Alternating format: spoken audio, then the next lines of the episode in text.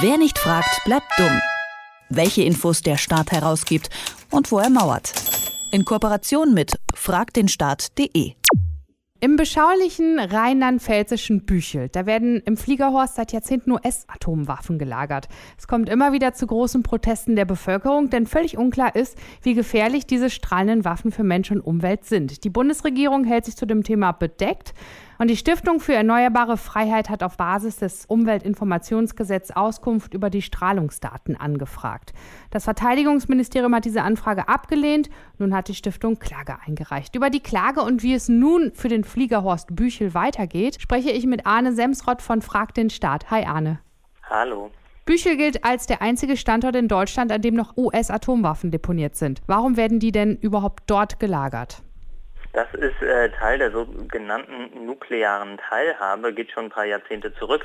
Die USA haben schon sehr lange äh, Atomwaffen gelagert dort und da geht es um die Frage, ja, vor allem vor ein paar Jahrzehnten, glaube ich, ein bisschen aktueller als jetzt, was tun wir denn, wenn wir angegriffen werden? Und die USA haben äh, taktische Atomwaffen dort gelagert, die dann im Zweifelsfall bei einem Angriff ähm, in Einsatz kommen könnten und äh, die relativ nah dran sind an der Grenze zum Osten, wo auch genau die dann auch immer liegen möge, aber äh, quasi vorgelagert vor den USA in Deutschland, also ein paar taktische Atomwaffen.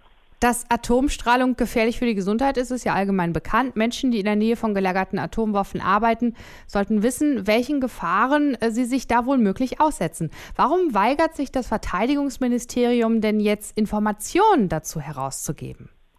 Über die wirklichen Gründe kann man natürlich lang und breit spekulieren. Äh, wenn wir in die Akten schauen und schauen, worauf sich das Verteidigungsministerium beruft bei seiner Ablehnung, sind das erstmal internationale Beziehungen.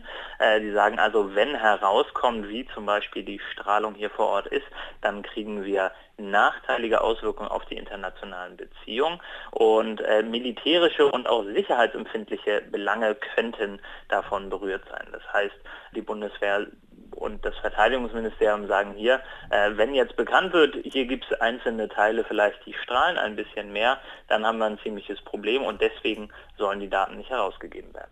Ja, aber die Menschen müssen ja trotzdem informiert werden, die da drumherum leben. Ne? Das ist schon krass. Ja, das ist äh, dann eine sehr interessante Abwägungsfrage und das Umweltinformationsgesetz äh, will ja gerade solche Fragen relativ klar klären und deswegen gibt es da auch eine Abwägung drin, ähm, wenn nämlich das öffentliche Interesse und wenn äh, letztlich das Umweltinteresse der Bevölkerung darum deutlich höher ist, dann müssten diese Daten eigentlich rausgegeben werden, aber äh, das Verteidigungsministerium sieht das hier jetzt offensichtlich anders.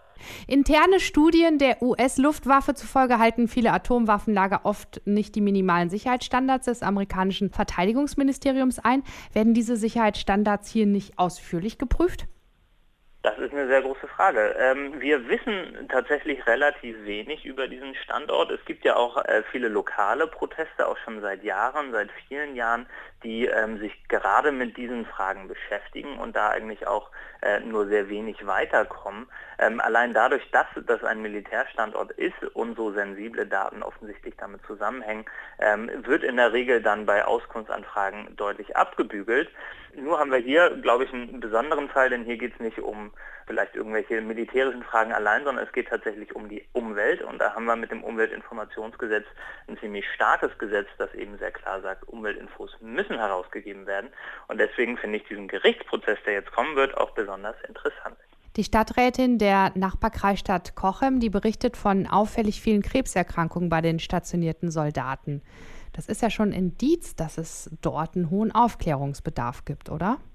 Ja, ähm, denn wir sehen überall dort, wo Informationen nicht vorhanden sind, können ganz verschiedene Theorien ganz frei äh, so vor sich hin wabern. Und ähm, es gibt gute Argumente dafür, warum äh, Atomwaffen zum Beispiel nicht besonders stark strahlen und warum äh, dann Leukämie oder ähnliche Krebserkrankungen damit nicht zusammenhängen. Aber auch dafür bräuchte es eben Informationen. Und solange es die Infos nicht gibt, weiß man eben so wahnsinnig wenig. Und das steigert dann im Gegenteil äh, zu der Argumentation der, des Verteidigungsministeriums eigentlich noch die Unsicherheit, wenn wir eben nicht genau wissen, was Sache ist.